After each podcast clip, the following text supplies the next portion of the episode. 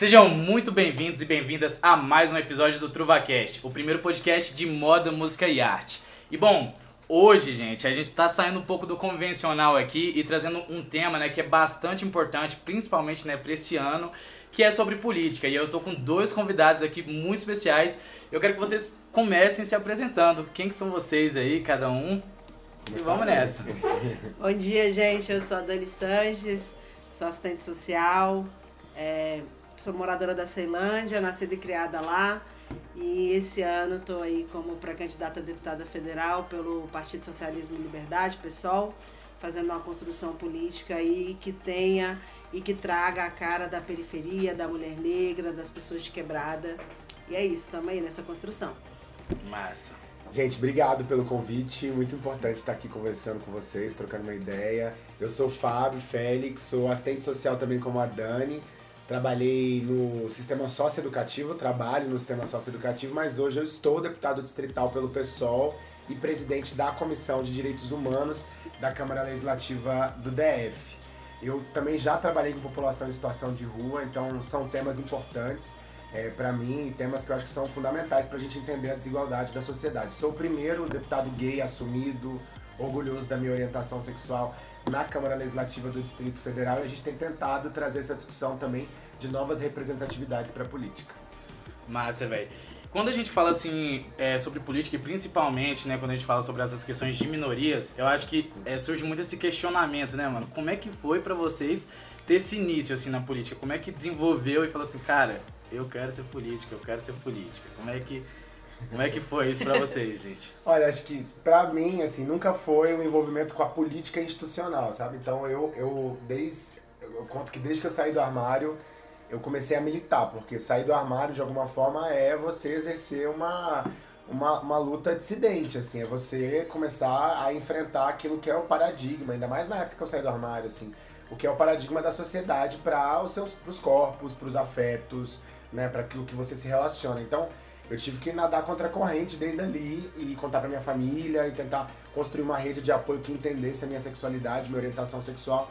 Então, aquilo para mim, eu sempre enxerguei como uma militância mesmo, sabe? E, enfim, eu também, é a parte da minha profissão, né, o serviço social, ele, ele traz muita luz pra gente, né, na, a entender a realidade, as contradições, lidar com situações de extrema vulnerabilidade das pessoas na assistência social, na saúde, em muitas áreas. Então, isso também ativou em mim essa necessidade de lutar por políticas públicas. E o caminho da disputa da política institucional, de ser candidato, foi posterior.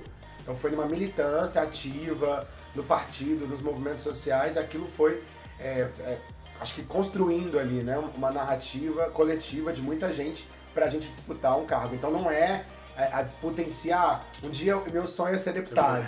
É, nunca foi um sonho ser deputado. Meu sonho sempre foi ser assistente social, sempre foi trabalhar numa área que eu acreditava, que eu gostava mas depois a minha militância, meu ativismo me levou um pouco para isso, assim. E eu acho que isso é muito importante, porque quando a gente se nega também a estar nesses espaços, a gente tende a não a não conseguir não só ocupá-los, que é fundamental, mas mais que isso mudar a realidade, aquilo que a gente critica, que a gente não acredita, né? Sim, pra você.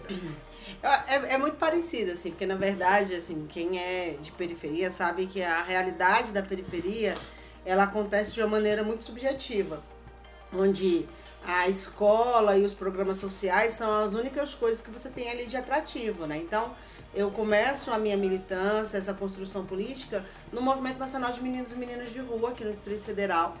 É, então, começo com essa participação e a partir disso, é, sempre fui muito comunicativa. Então, é, é esse lugar, né, onde uma criança preta consegue se comunicar é sempre bem quisto no sentido de, é, é, de que, tipo, do que, que você está falando, né?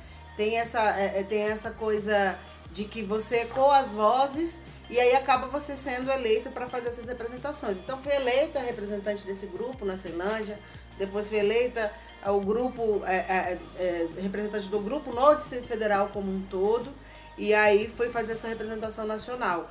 Mas assim, falar para você que eu sonhava em ser né, pré-candidata, não, porque a gente sabe que a realidade para as pessoas negras ela é sempre muito, muito complexa, né? O Fábio, é, como homem negro, ele sabe o que, significa isso dentro da política e a gente aqui no Distrito Federal a gente tem um, coisas muito peculiares. Por exemplo, a gente nunca elegeu uma mulher negra deputada federal pelo DF.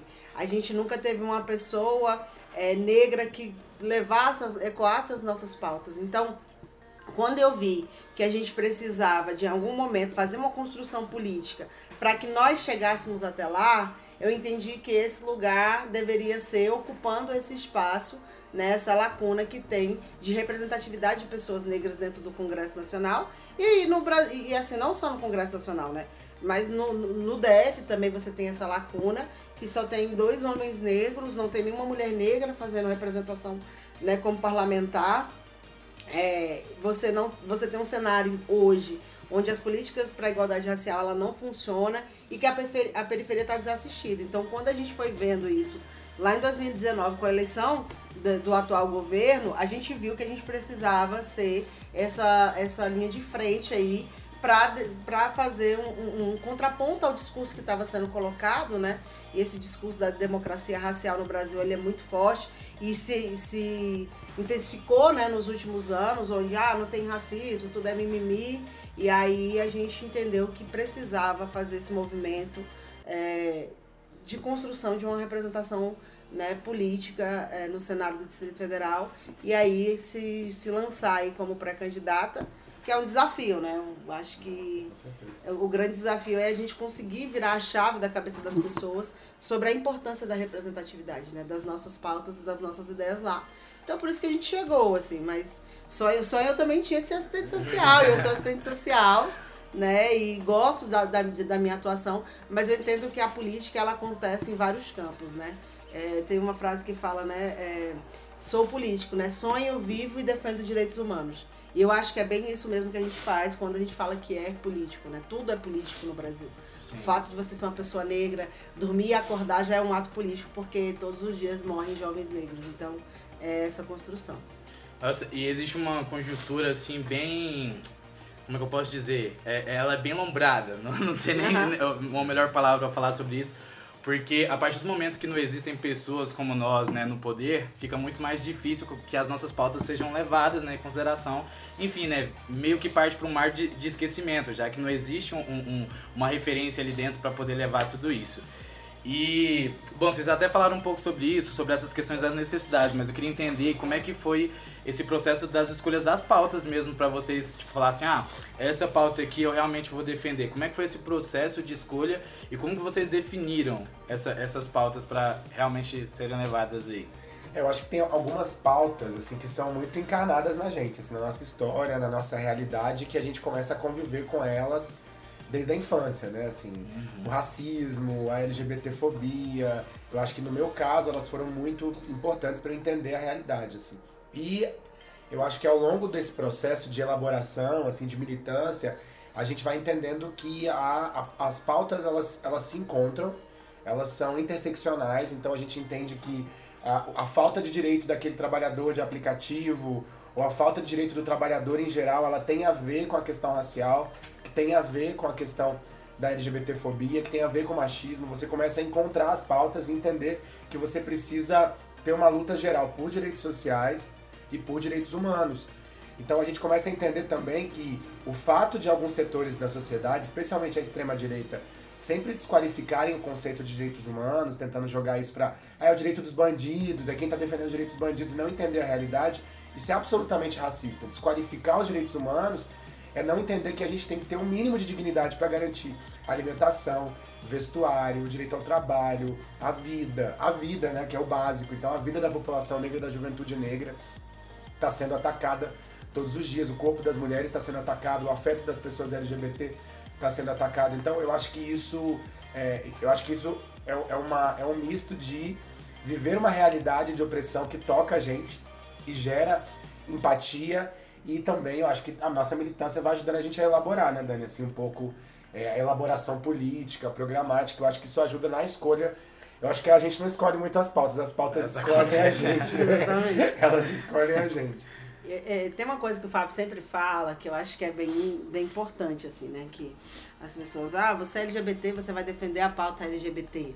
Não, a gente tá ali nessa coisa da representatividade, porque a gente sabe né, qual, aonde o, o nosso sapato aperta. Da, da população negra, da população LGBT, da população periférica. Mas isso não significa que a gente vá defender só essas pautas. Né? Essa, eu acho que a construção política, as pessoas têm que entender que quando a gente é eleito ou eleita para um cargo eletivo como de deputado, de, de, de senador, de governador, as nossas, os nossos é, preconceitos, eles têm que ser para nós. Né? Que nem deveria existir preconceito, mas assim, quando a gente fala, por exemplo, eu sou uma mulher de terreiro, né? Então, assim, é, eu não vou fazer a defesa apenas das, das pautas de povos e comunidades tradicionais. É importante que a gente esteja lá para falar sobre as nossas demandas, mas quando você é eleito, você não é o parlamentar da pauta é, é, específica, né? Você é parlamentar de toda uma sociedade. Então, assim, é Brasília. Vota, né? Exatamente. Você vota um monte de coisa. A Dani vai estar lá. Se ela for eleita deputada federal, ela vai votar um tema relacionado à tributação. É, das na, grandes na... fortunas. É. Exato. Então, então temas que tem a ver. Essa tem até a ver com a pauta dela, mas é, sei lá, Zona Franca de Manaus. Vai discutir uns temas que estão meio fora daquela agenda, né? E que a gente vai ter que estudar para falar. Então, assim, quando a gente. É, e essa representatividade, quando a gente fala desse, desse papel, né, da representatividade, é as pessoas entenderem que a gente precisa de mais de nós lá dentro. Precisa de pretos fazendo a construção, precisa de pessoas LGBTs fazendo a construção, mas que essas pautas não vão nos definir né? Que a nossa pauta ela vai ser mais ampla, ela vai ser em benefício de uma população, em benefício do, do Distrito Federal, no caso da gente aqui, enquanto tanto no âmbito federal quanto é, no distrital, apesar do, do federal a gente votar pautas que são nacionais, mas a gente vota a partir do interesse da população do Distrito Federal. Então, quando é, pensar que essa representação e essa construção de pautas, ela é bastante ampla, assim, né? A gente, por exemplo, falar de educação, né? Eu posso falar de educação sobre diversos aspectos, mas eu posso falar só a partir do aspecto da implementação da 10.639, que é a lei de ensino é, sobre é, o movimento negro, né? Sobre é, pessoas negras no Brasil. Então, é, eu posso falar só sobre a questão do bullying contra as pessoas LGBTs dentro dos espaços educacionais, porque aí eu vou recortando para minha especificidade, mulher preta, periférica, sapatona, é, mas pensar que esse leque ele é bastante amplo. E aí é entender que essa, essa governabilidade ela só é possível a partir de, de todas as pautas que tem. Mas que quando a gente fala que essas discussões sobre periferia, educação, né, religiosidade, pessoas LGBTs, não tem pessoas é, desses segmentos lá dentro para discutir, para levar a realidade do movimento, aí a gente está falando de que não existe representatividade, né? Mas que a pauta ela precisa é, passar, né, por um viés onde a sociedade seja vista dentro daquela pauta e que a gente consiga fazer com que as minorias sejam enxergadas. Então, é, a gente sempre define, né, saúde, educação, todo mundo fala sobre isso, mas ninguém, por exemplo, vai fazer o um recorte, por exemplo, sobre saúde para pessoas LGBTs sobre saúde para a população negra. Então, quando a gente está falando dessa representatividade, dessas pautas que são gerais e que são interseccionais também, como o Fábio disse, a gente está falando que a gente quer falar sobre isso, vamos discutir isso, mas que a gente quer nós falamos, falando sobre nós. Né? Então agora a gente muda a chave e fala, não, mano, agora é nós por nós, a gente vai falar sobre as nossas demandas, porque agora a gente está aqui, né? A gente entrou. E aí é, vamos discutir tudo que tiver que discutir. Orçamento, tributação, é, saúde, educação, assistência social e vamos fazer a construção política porque é para isso que a gente está lá sabe? Mas com a nossa cara, com o nosso corpo e com as nossas demandas sendo levadas a partir de um olhar do movimento social, porque a gente vem dos movimentos sociais. Né? O Fábio vem do movimento social, eu venho do movimento social, e aí a partir disso a gente constrói as nossas, as nossas pautas e, e demandas aí do, do movimento, dos movimentos. E, é uma outra forma de fazer política, né? Assim, a forma que vem dos movimentos sociais é completamente diferente dessa forma viciada de balcão de negócios, de corrupção dos milionários que sempre ocuparam a política, dos mesma, das mesmas figuras e famílias que sempre ocuparam a política. Ah, e isso é muito importante, gente, porque às vezes também eu acho que vai um pouco também da sociedade, da, da, das pessoas entenderem, né, tipo, a importância mesmo de ter pessoas com, como nós, assim, no poder, tá ligado? E, e até falo isso para quem está assistindo ou, ou, escutando a gente, porque é muito importante que a gente possa é, entender o que está acontecendo na política, principalmente nesse ano, né? Estudar as candidaturas, estudar o que está de fato acontecendo, porque eu acho que parte também um pouco para a ignorância nesse sentido, e principalmente aqui no nosso público, que é uma galera mais jovem mesmo, de pô, realmente, gente, vamos sentar a bunda na cadeira, vamos tentar entender o cenário, porque é muito importante que a gente coloque vocês no poder, minha gente, que é só assim a gente realmente consegue mudar, né? E bom, gente, desde que o Bolsonaro se instituiu no poder, muitos pontos vêm sendo debatidos de forma extremas, né? Como a militarização das escolas, descontrole de circulação de armas no, país. Qual a opinião de vocês sobre isso, gente? Temas assim são fundamentais. Né? Acho que com a chegada da extrema-direita no poder, é, a gente não teve dúvida de que havia uma tentativa e um clima de construir uma sociedade fascista no Brasil. Né? Eu acho que toda, todo o ataque às instituições, o ataque à democracia brasileira, isso foi recorrente. Isso foi do ponto de vista do ataque institucional, mas também aconteceu no esvaziamento de políticas públicas assim que são fundamentais. E ataque a políticas públicas estratégicas como a educação. Eu acho que hoje um dos maiores ataques à educação pública brasileira é a militarização das escolas, que também está presente aqui no DF. Né? Então esse é um ataque é, forte à educação pública é, no nosso país e no DF. Assim, porque você vai pensar bem, né? Você vai colocar um grupo de militares dentro de uma escola. O perfil dos militares que está sendo colocado hoje, até do ponto de vista técnico, são pessoas que não têm é, qualificação técnica ali para estarem ali, porque não tem qualificação pedagógica, a maior parte deles afastados da rua por algum problema que tiveram na rua, então já estavam em serviços administrativos e agora estão dentro das escolas públicas conduzindo um processo disciplinar. Então, isso tem gerado muita violência como consequência. Então, isso é muito ruim, muito grave, isso gera uma debilidade enorme na educação. E além disso, isso vai contra todos os nossos princípios de educação, que é uma educação para direitos humanos, é uma educação antirracista, é uma educação de respeito e tolerância a toda a diversidade humana, é, é uma educação que não seja capacitista. Então, é, isso vai contra essa lógica, além de fazer uma separação muito é, fragmentária, assim, equivocada entre disciplina e pedagógico. Isso não existe. Disciplina e pedagógico são uma coisa só. Tem que ser trabalhada com prevenção, com diálogo. Então, esse é o erro. E a gente tem visto também muitas denúncias de truculência, violência mesmo, dentro das escolas públicas militarizadas aqui do Distrito Federal. Então, lá na Câmara Legislativa, eu fui uma das principais vozes de enfrentamento à militarização das escolas. Contra, mesmo às vezes, os setores da comunidade ali que vai ter escola fazendo apelo, querendo a escola querendo. militarizada, eu estava lá na linha de frente contra a militarização, porque eu acho que esse projeto ele é ruim para a educação. E tem mais uma coisa importante, que nesse projeto o governador mentiu. Ele falou que ia aumentar o recurso das escolas, que ia dar farda dos estudantes. Isso gera toda uma é, na um fetiche assim, é. na sociedade. A galera lá quer receber a farda, acha que vai se dar a Escola Militar de Brasília, Colégio Militar de Brasília. E não é o caso. A galera nunca, as crianças, adolescentes nunca receberam essa farda. Não teve aumento de recurso para essas escolas. Então, assim, foi uma fraude também, do ponto de vista orçamentário e da promessa. Uhum. Esse projeto é uma fraude, além de não, ter, não estar dando os resultados que eles anunciavam que ia dar. Então acho que isso é muito grave e é algo que a gente tem que, tem que pensar.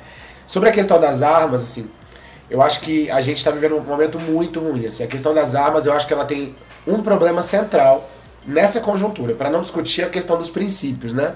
Mas nessa conjuntura a questão das armas é ainda mais perigosa, porque eu acho que tem se alimentado o uso das armas, inclusive para colocar em xeque a democracia. Então eu acho que o aumento e o estímulo armamentista só vai gerar mais violência.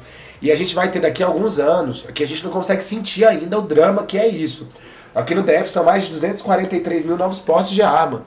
É a unidade da federação que mais teve novos portes de armas do país. E não é proporcional, é numérico. Então você imagina, a gente está na frente de São Paulo, sendo que São Paulo tem 13 milhões de habitantes na capital e aqui tem 3. Então a situação aqui é grave. Só que a gente só vai sentir a gravidade disso na violência, é, na rua mesmo, e, e, na violência contra a população mais pobre, inclusive, daqui a alguns anos. Vai ser uma herança maldita da extrema-direita do poder, da, da, do Bolsonaro no poder. A gente vai sentir daqui a uns anos isso. É, eu acho que a gente. O Fábio trouxe bem, quando a gente faz essa conexão, né? Por exemplo, é, da, da questão da periferia e das escolas militarizadas, né? Onde foi que o governo ibanês aqui no Distrito Federal é, militarizou escolas, né? A primeira escola militarizada foi na Ceilândia, o 77, que era uma escola modelo, onde tinha diversos alunos aprovados na UNB, tinha um trabalho de base, professores qualificados, e que conseguiam ali fazer com que o sistema educacional fosse mais leve, né? Porque a gente uhum. sabe que, que o modelo educacional do Brasil é um modelo pesado, onde a escola não é atrativa, você não tem vontade de ir para a escola. Então tinha um modelo que estava dando resultados.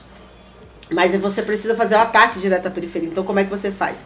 Né? A gente sabe qual, qual é a relação né, das forças policiais, e aí eu não vou dizer só da, da polícia militar, por exemplo, porque são as forças policiais, né? Como elas foram treinadas para atuar dentro das periferias. E essa é a grande questão, né? Se a gente não tem é, um treinamento efetivo para que a abordagem no plano piloto seja a mesma abordagem lá da Ceilândia, do Porto Sol, Sol Nascente, Planaltina, a gente vai ter uma ação muito truculenta da polícia nesses espaços. E aí, é, quando a gente fala dessa militarização especial, eu acho que para mim tem fatores que o Fábio já trouxe muito bem, mas que tem o silenciamento dos corpos negros dentro desse espaço, o silenciamento dos corpos LGBTs também dentro desse espaço, porque você não pode ser mais você, né? Você tem que se moldar ah, dentro de, de, de, um, de uma estética que é dita é, normal, natural, para aquele, aquele espaço. Mas tem um detalhe, assim, quando eu matriculei meu filho naquela escola, ela não era militarizada. Então eu não tinha essa preocupação de como é, o cabelo do meu filho tinha que estar, tá, como, qual era a relação, e que cabelo black ou que o cabelo com tranças era um problema. Porque a gente sabe que o cap não entra na trança, não entra. Então você ou você alisa seu cabelo ou você corta seu cabelo. Né? Então, assim, você tem esse controle dos corpos, a gente tem visto uma resistência muito grande que se iniciou né, na, na cidade estrutural por causa das ações truculentas da polícia, e a gente tem que entender que é, esse movimento ele tem esse objetivo mesmo, de silenciar e doutrinar corpos negros dentro das periferias, porque aí você fala como é que tem que ser. E aí quando você traz essa questão arma, arma, é, das armas dentro desses espaços, a gente sabe que é, nem todas as armas, a gente está falando aqui de armas que foram registradas, né? Mas que essa circulação de armas, né? E como isso pode agravar o problema é, da violência dentro das periferias é algo que a gente precisa pensar, assim, não é inadmissível pensar que você pode encostar no carro de uma pessoa e a pessoa simplesmente descer armada e te dar um tiro, como já aconteceu diversas vezes aqui no Distrito Federal.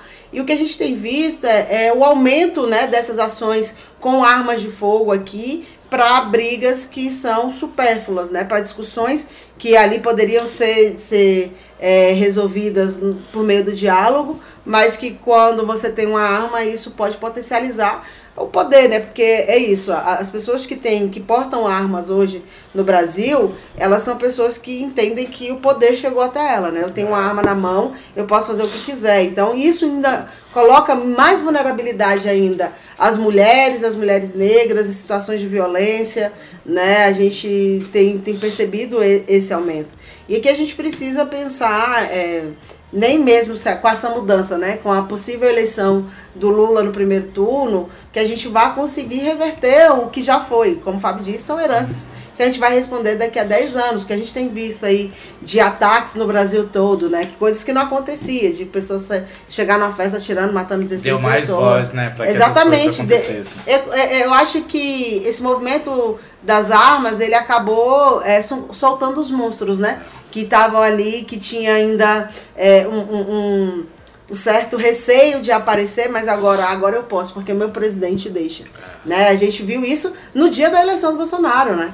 No dia, no dia, é, no dia da eleição, né? No segundo turno, eu tava em Planaltina, gente, era um negócio surreal, assim, a galera fazendo arma, não sei o quê, como se a arma fosse salvar vidas, né? O sabe, próprio... sabe, eu lembro vários amigos, assim, tava com namorada, a galera passava, isso vai ah, acabar, é Bolsonaro. É, exatamente.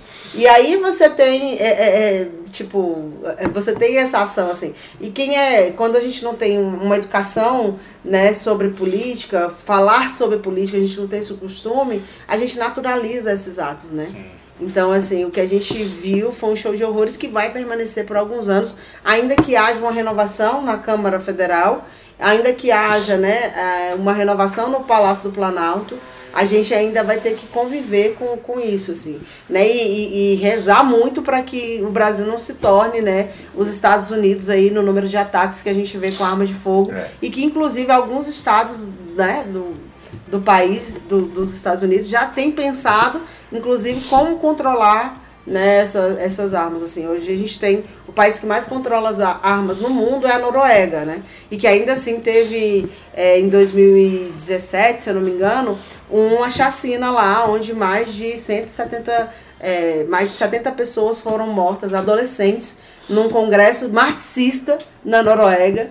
E é, e é isso, né? O ataque na, na, ela, ela traz esse, esse viés que é político, que o Fábio disse, porque eram ideias nazistas que estavam sendo propagadas, mas que onde 70 jovens e mais de 120 pessoas ficaram feridas porque estava discutindo ali é, uma perspectiva marxista e que as pessoas já colocam, né, já leva para o comunismo aí, como se o comunismo fosse algo ruim. Então, pensar como isso vai funcionar nessas eleições especiais, né, para nós negros, LGBTs, de esquerda.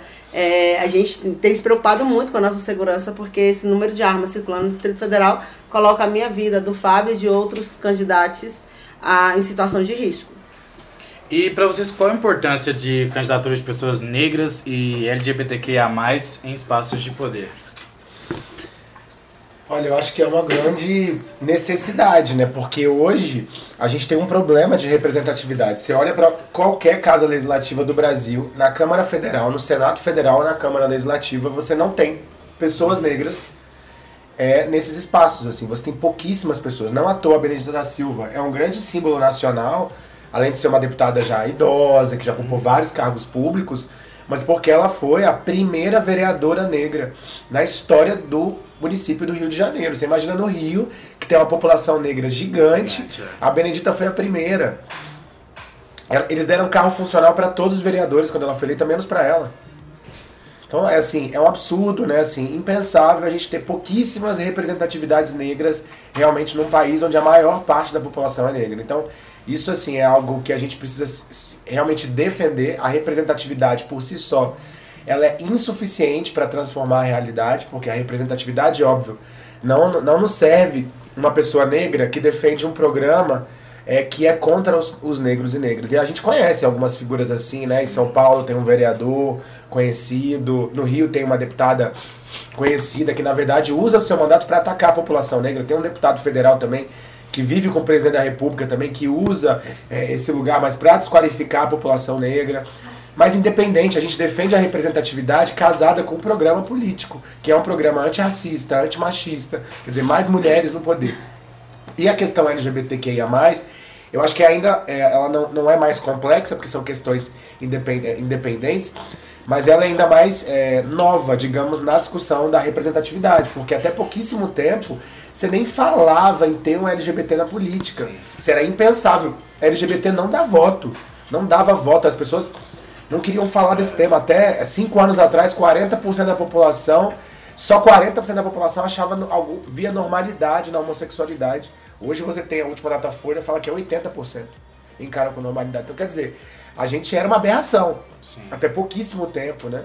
Então eu acho que quando a gente comemora que a, questão da, da, homossexualidade, da transexualidade saíram do CID, que é o Código Internacional de Doenças, é, é esse lugar que eles queriam que a gente tivesse, de doença, de patologia. Então, isso é muito novo. A gente teve o Jean, Jean Willis no Brasil, que inaugurou um pouco essa representatividade no país. Eu acho que ele é um dos precursores. Óbvio que teve outras experiências menores, né, de vereança. E, e foi tal. bastante atacado, né? Agora você imagina, talvez ele tenha sido o maior alvo da história brasileira recente de fake news. Ele foi um grande laboratório de alguém que foi desqualificado, atacado por setores da extrema direita, do fascismo, da direita que hoje se chama de direita liberal, civilizada. Ele é parte, foi alvo direto desse ataque. As pessoas até hoje param na rua, gente que a gente conhece, gente. A gente, assim, é, que fala, oh, mas o Jean defendeu mudar o sexo. Sabe assim, as pessoas vêm com aquelas ideias bizarras até hoje, porque ele foi algo central disso. Então, é, a elite brasileira não aceita um cara que veio da periferia, que conseguiu se intelectualizar, é, que virou professor, negro, nordestino, e, e que virou é, um gay assumido que foi é, vencedor de um programa, o maior programa de entretenimento do país, do ponto de vista do patrocínio, né? É o maior programa, assim. E ele foi o vencedor desse programa e ele criou empatia com o Brasil, não à toa, que é um programa que cria empatia com as pessoas, e ele virou um deputado federal de primeira linha. Então, assim, eu tenho muitas diferenças, assim, de ideias ali com o Jean, uma coisa, outra. Só que eu tenho muito respeito. Eu acho que a gente só tá chegando aqui hoje porque ele teve coragem de ultrapassar uma barreira. Né? E ele teve coragem, mas ao mesmo tempo ele é uma vítima. Ele é a vítima de uma sociedade absolutamente homofóbica, assim, e de uma elite que trabalhou para é, aumentar essa homofobia. Então isso é, isso é muito isso é muito pesado. E eu acho que esse exemplo dele nos mostra a necessidade de mais pessoas LGBTQIA+, também na política. Então, essas representatividades são muito importantes. Então, a gente tem defendido elas e o nosso partido tem tentado colocar cada vez mais. É sempre um desafio. Não vou dizer que foi natural. Ah, o Fábio vai ser o candidato principal do PSOL. Não é nada natural, nem hoje. É sempre uma batalha política.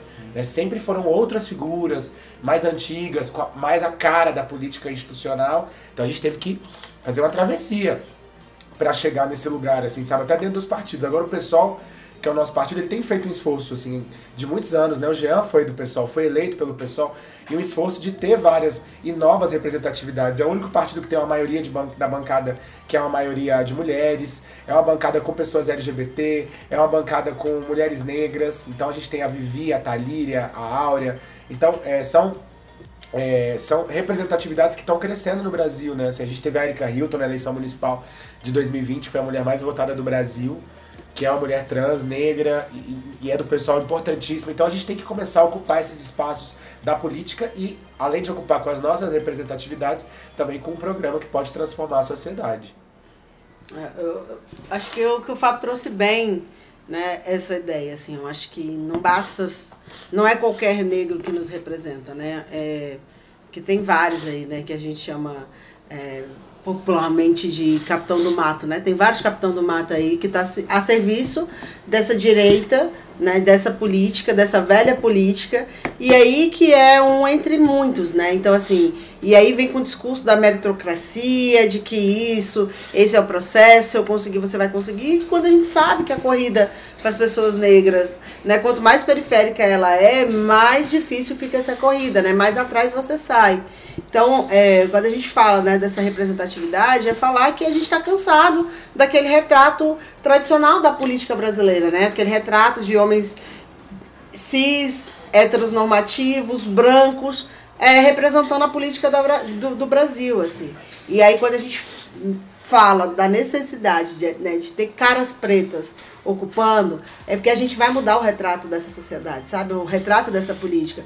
Quando a gente tem um de nós lá que, que constrói a partir das nossas concepções, através da, das ideias dos movimentos sociais, você sabe que o que você almeja vai ser pautado. A gente pode até perder, porque o Fábio sempre fala isso, né? É luta atrás de luta, né? Porque a gente apresenta projeto, eles derrubam no negócio, a gente vai fazer a mobilização, a galera vem pra Câmara, ocupa, faz todas as atividades, e aí a gente consegue avançar um pouco, porque é isso, assim, a gente está levando para o plenário a, os almejos da rua, né? O que, que, que, que o movimento social deseja, né? Quais são as vulnerabilidades. Então, assim, a gente tem esse, esse modelo né, de, de gestar a política através dos, dos ensejos da rua. Então, assim, a gente de fato escuta a voz da rua.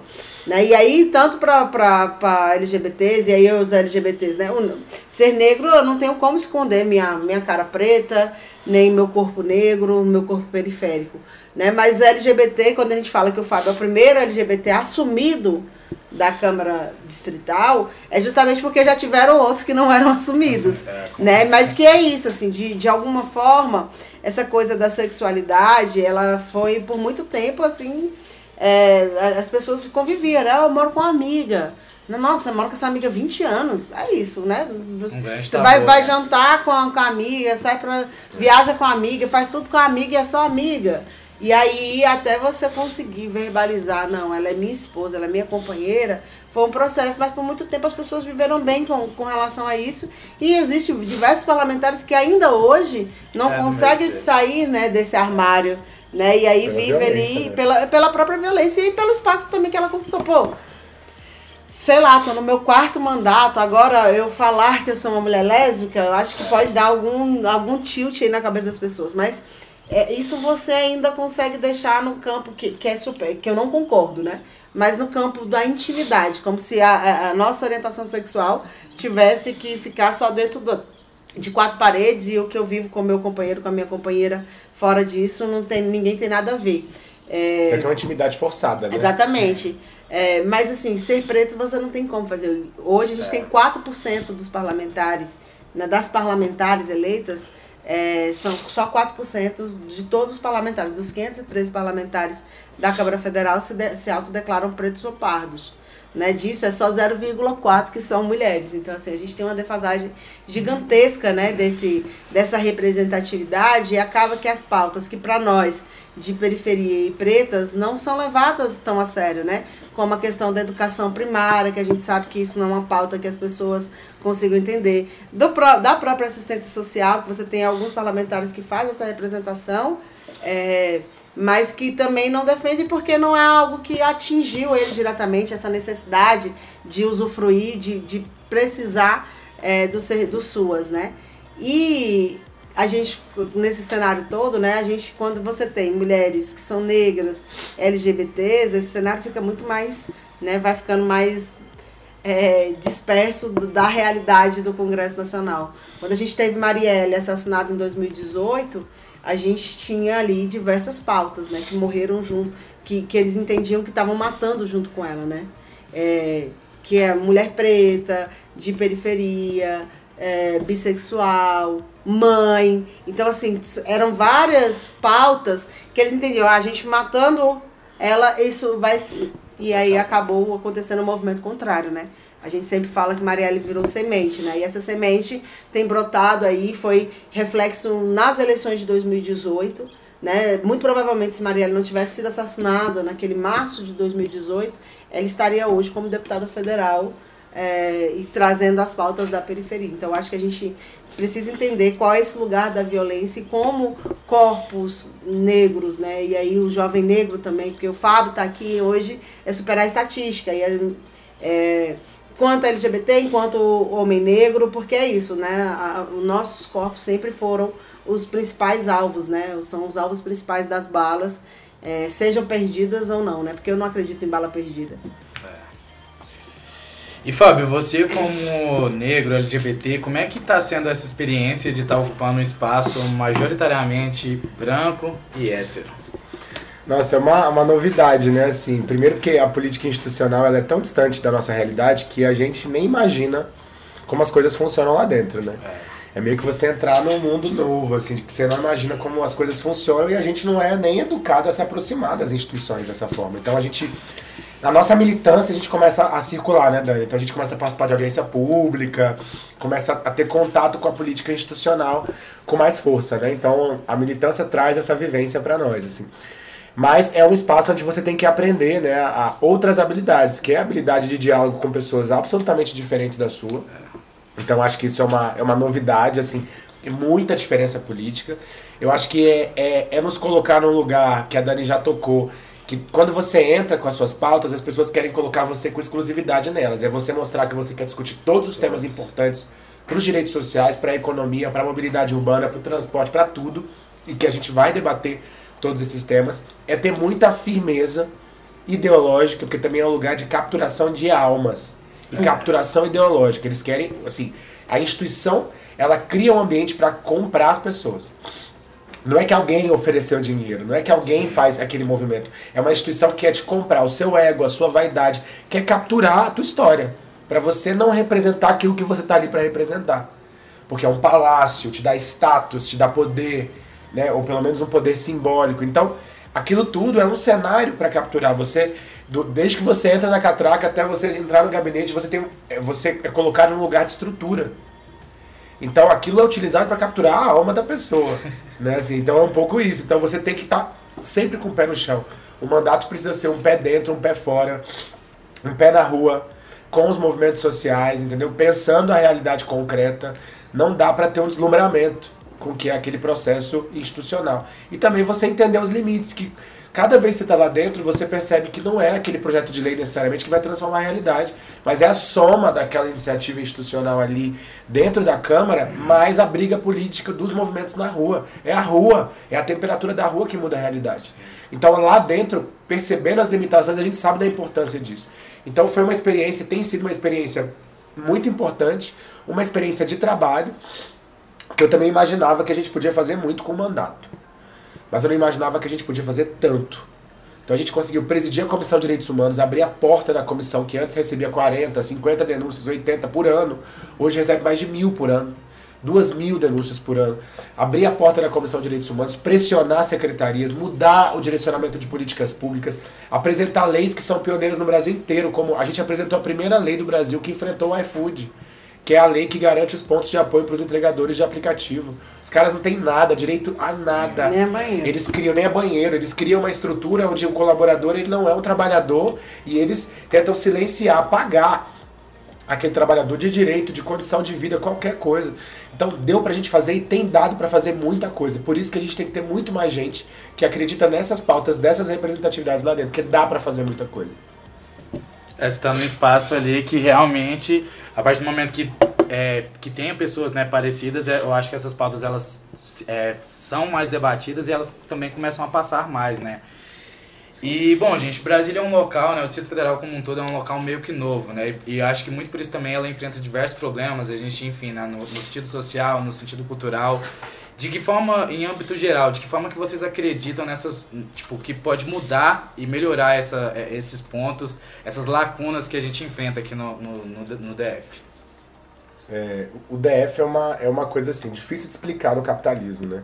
Porque o DF tem um orçamento bilionário, gigantesco, um orçamento quase 40% maior que o orçamento do estado do Pará. E o Pará é o tamanho de um país. Sim. E o DF é uma das unidades da federação mais desiguais do país. Era a primeira, agora, se eu não me engano, é, é entre a segunda e a quarta, porque vai mudando sempre, né? É muita desigualdade.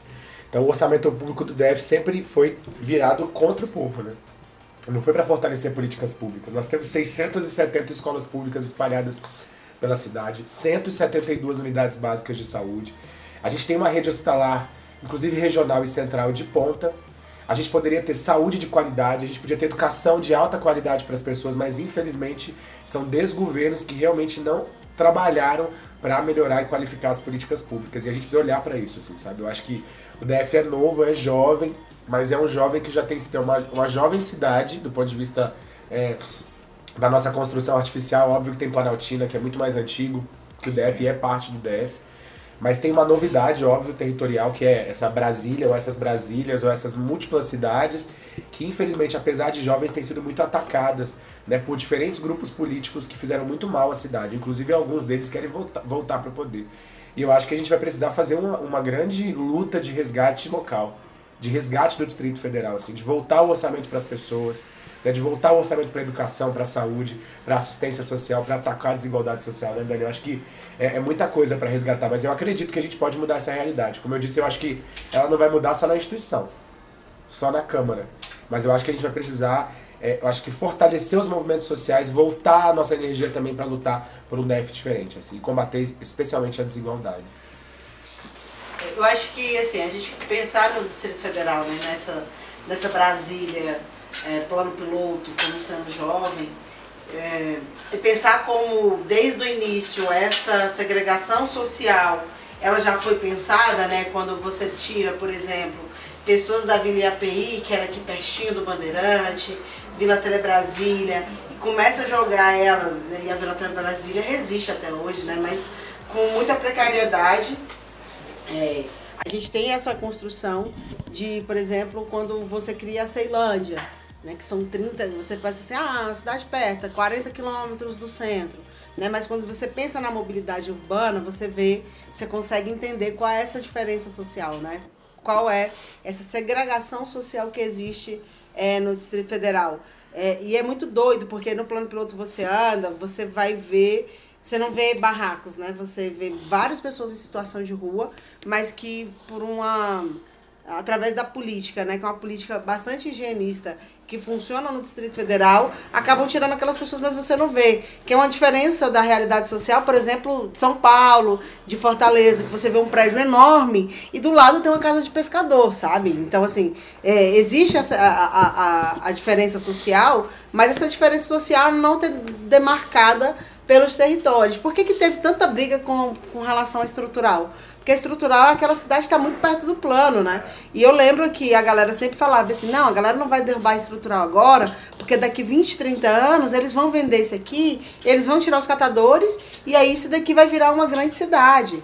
Não deu certo até, até um ponto, né? Mas estão criando atrás, colado na estrutural, uma cidade, né? Que é uma cidade que vai ter um metro quadrado mais, um dos metros quadrados mais caros do Distrito Federal. É. Ali onde é a, rodofer, a antiga rodoferroviária, né? Então você tem essa política né, demarcatória é, que, que a cidade vai marcar a sua condição social. E isso é muito doido. Eu acho que o Fábio trouxe um aspecto bem interessante, assim, que a gente precisa virar esse, esse orçamento, né? Como é que você enfrenta os dados da violência?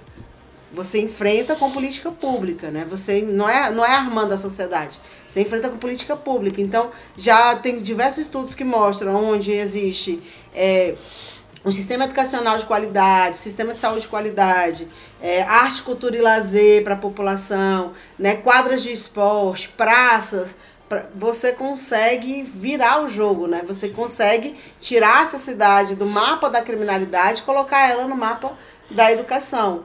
E aí o que tem, tem acontecido é que os governos, né, do, que já passaram pelo Distrito Federal, em especial o último, né, ele tem feito o quê?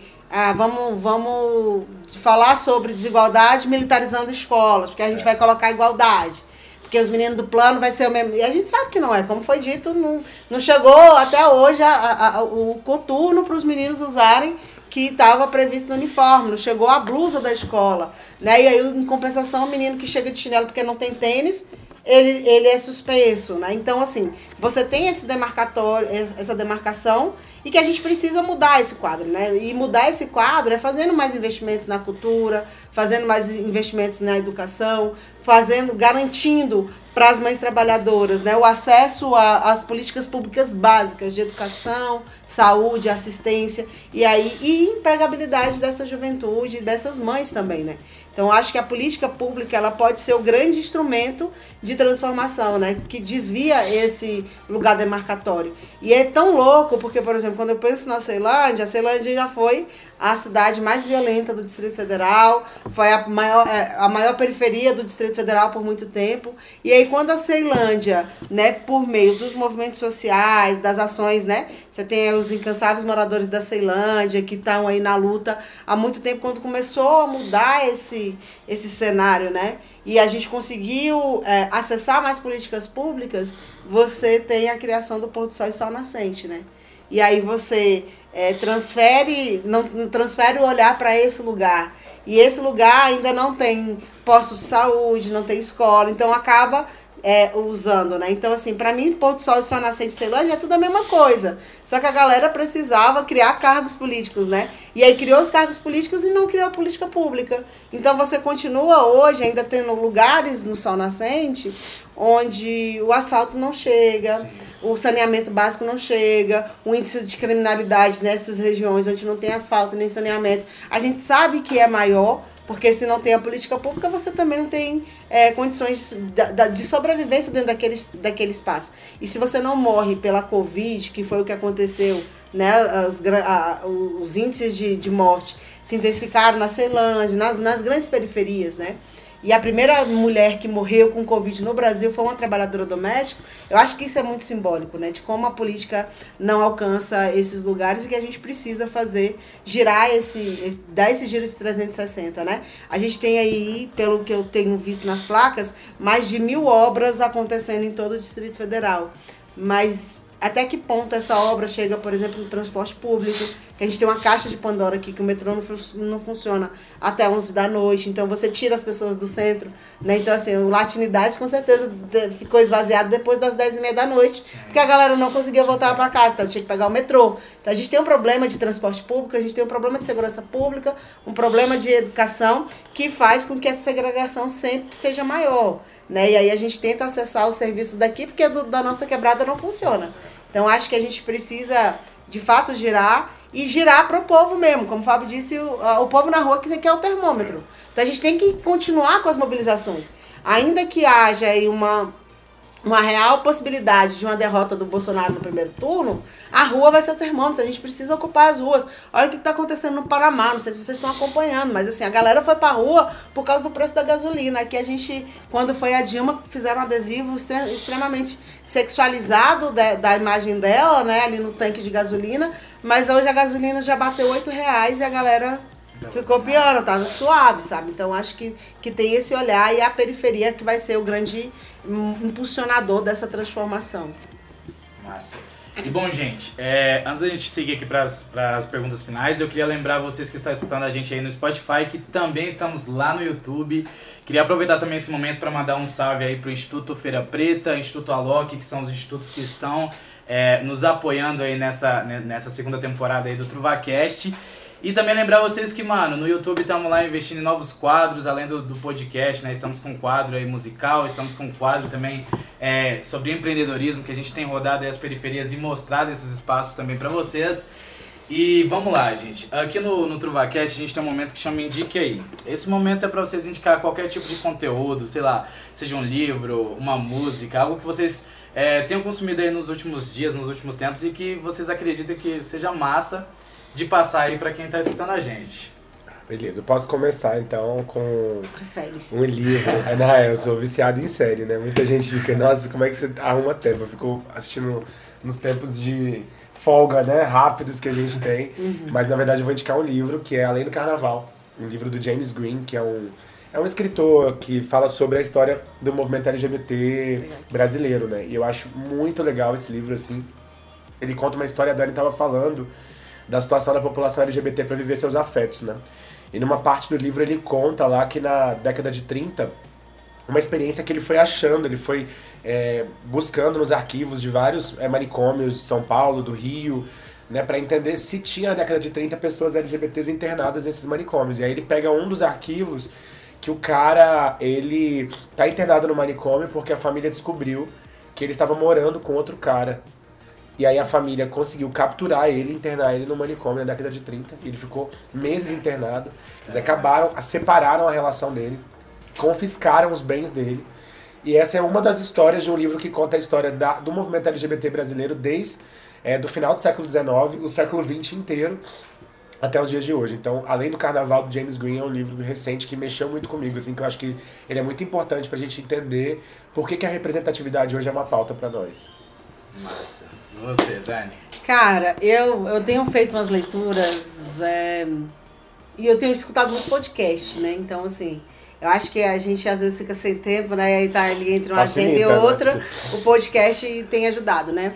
Mas tem um livro que é o Pacto da Branquitude, da Cida Bento, que vai contar mais ou menos a trajetória, né? De como a branquitude está aí, que as pessoas se, se utilizam desse desse lugar, né, de ser branco e como isso traz benefícios sociais e como isso também leva a, a população negra para uma situação de extrema vulnerabilidade. Então fica aí essa dica. E também, gente, eu não posso deixar de indicar, né, para quem gosta de podcast, vocês que estão escutando a gente aí, que é o podcast Mano a Mano, em especial o episódio da Sueli Carneiro com o Mano Brau, que ela vai trazer um pouco desse, desse cenário, né? De como os nossos corpos negros, eles sempre é, estiveram aí, que sempre foram atacados, né? E aí tem uma fala da Sueli Carneiro, que sempre todo mundo é, desvirtuou muito, né? Que é entre a esquerda e a direita eu continuo sendo negro, né? A gente que ela justamente explica assim, peraí, eu continuo sendo negro na direita, mas na direita eu não sou ouvido. Então assim, na esquerda, o que a gente está querendo fazer é um movimento para ir para mais para a esquerda mesmo. Então assim, quem, quem não escutou, escuta esse podcast que ele está sensacional e leiam também o livro da, da Cida Bento, que eu acho que vocês vão vão se apaixonar aí pela essa leitura. É uma leitura fácil, não é densa, porque é isso, quando fala de negritude sempre é denso, é, né? É.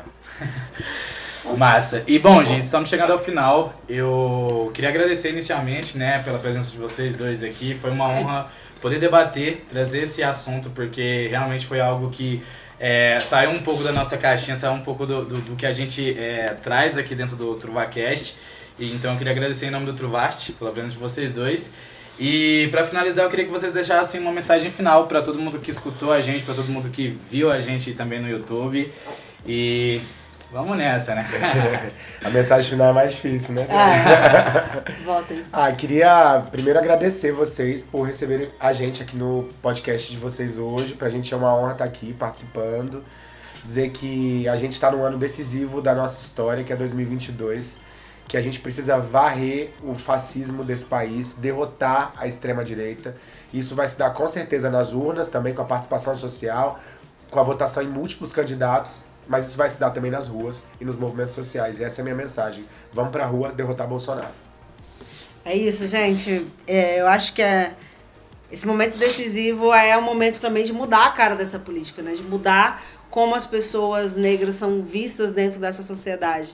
E a gente só vai conseguir fazer isso né, elegendo pessoas negras. Então, vote em mulheres negras, votem em pessoas negras, votem em pessoas da sua quebrada. Essa, essa ideia do voto útil, ele só vai ser útil quando esse voto fizer sentido para você, né? Que levar um pouco da sua história, da sua trajetória lá para a Câmara, para os espaços deliberativos aí eletivos. Então, acho que a gente está nessa mudança de chave, né? De mudar o retrato da, da Câmara Federal, de mudar o retrato da Câmara Legislativa. E agora, gente, é tudo nosso e mais que nunca é nós por nós. É isso, gente. Muito obrigado. Muito obrigado também a você aí que nos escutou no Spotify, a você que chegou também até o final aí do episódio aqui no YouTube. Esse foi o TrovaCast, mais um episódio e até a próxima.